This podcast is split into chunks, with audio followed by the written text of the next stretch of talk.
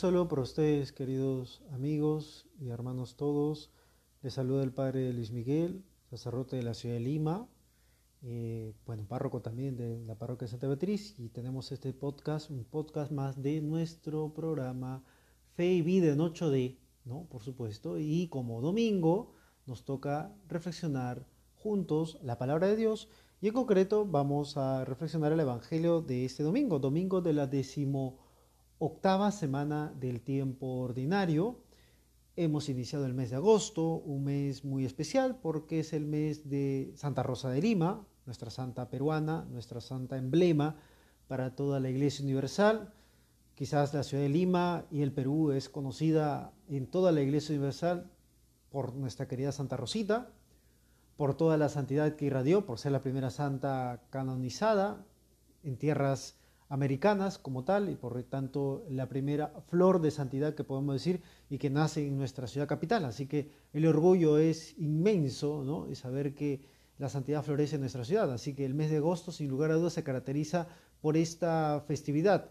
También pues e, es un mes en el que recordamos a la Virgen Santísima bajo el dogma de la Asunción, María elevada a los cielos en cuerpo y alma, un dogma que fortalece aún más la condición eh, privilegiada que tiene María Santísima en relación con el misterio de la salvación.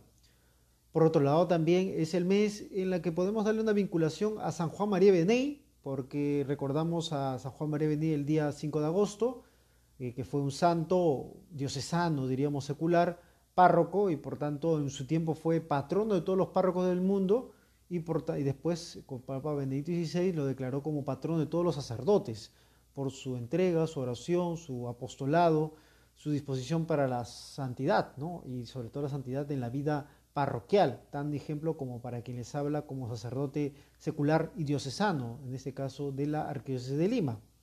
Bueno, en grandes resumen son esos, ¿no? los elementos importantes de este mes y en lo cual iniciamos este primer domingo del mes de agosto.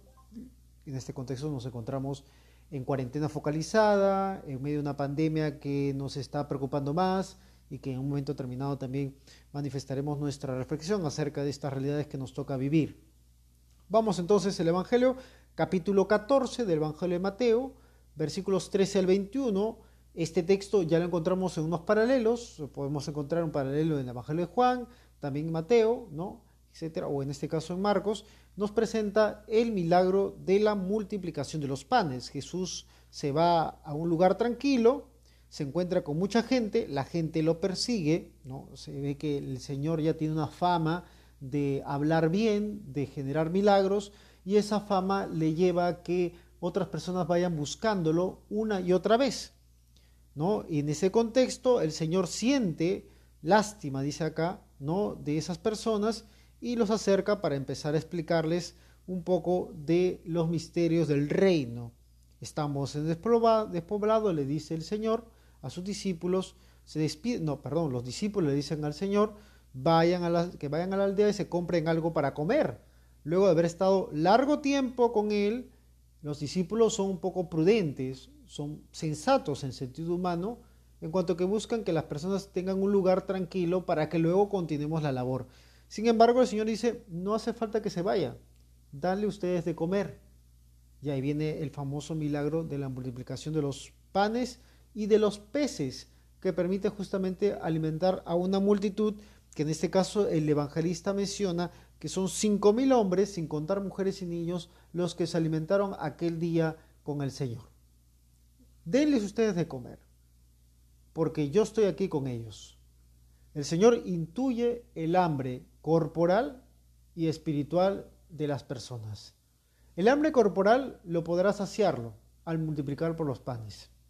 El hambre espiritual tiene que saciarlo, pero no es de la misma manera que lo material, sino que requiere mayores características, mayor profundización, porque tiene que dar en la médula de aquella persona que busca no solamente realidades temporales, sino realidades eternas.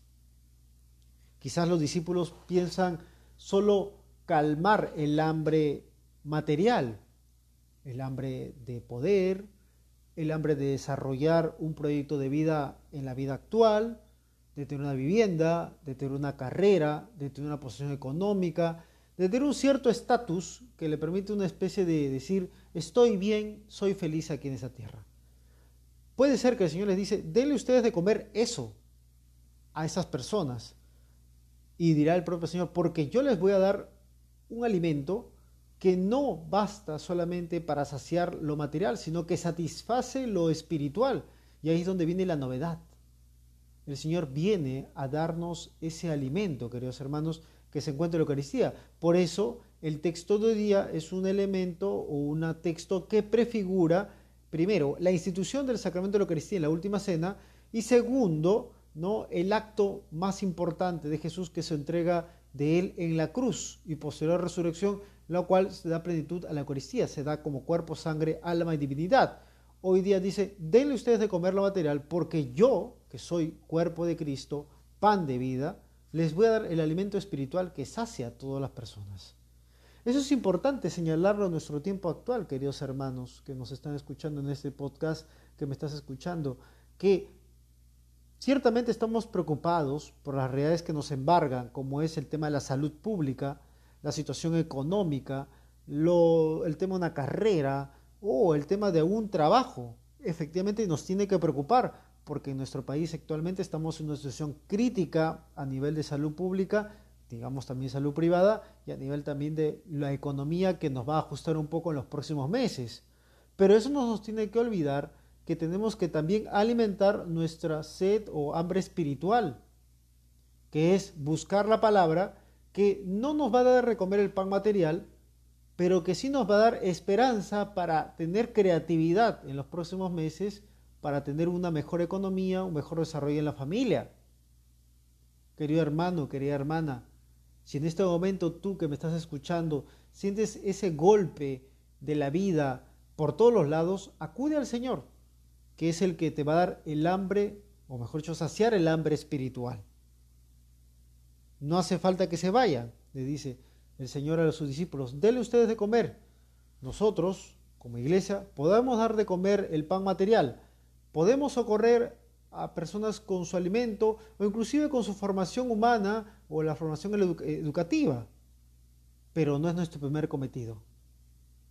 Sobre esa base debe venir también la formación a la persona en el alma. Eso es lo que presenta el Señor. Hoy día cuando pronuncia la bendición, parte el pan y se lo da a los discípulos, es el pan, no un pan material como te digo, sino el propio Cristo quien se da a nosotros y con ellos nos da la esperanza de mejorar como cristianos, de hacer más iglesia. En este tiempo necesitamos del pan de la Eucaristía. Si bien es cierto, no podemos encontrarlo a Él de forma presencial, por lo menos deseamos arduamente de recibirlo sacramentalmente muy pronto. Y desde allí también podemos ayudar a alimentar a otras personas en sus necesidades básicas. Que no seamos indiferentes a esta situación, queridos hermanos, que intentemos, por supuesto, canalizarlo a tantas personas que en este momento necesitan. Quédate con esta frase del Evangelio. El Señor te dice a ti, dale tú de comer, porque del pan espiritual, dice el Señor, lo voy a dar yo, a través de otros medios. Una cosa va de la mano. Que el Señor y nuestra Madre, la Virgen Santísima, nos acompañen este domingo y les acompañe a ustedes, queridos hermanos, que nos escuchan este podcast Fe y Vida en 8D.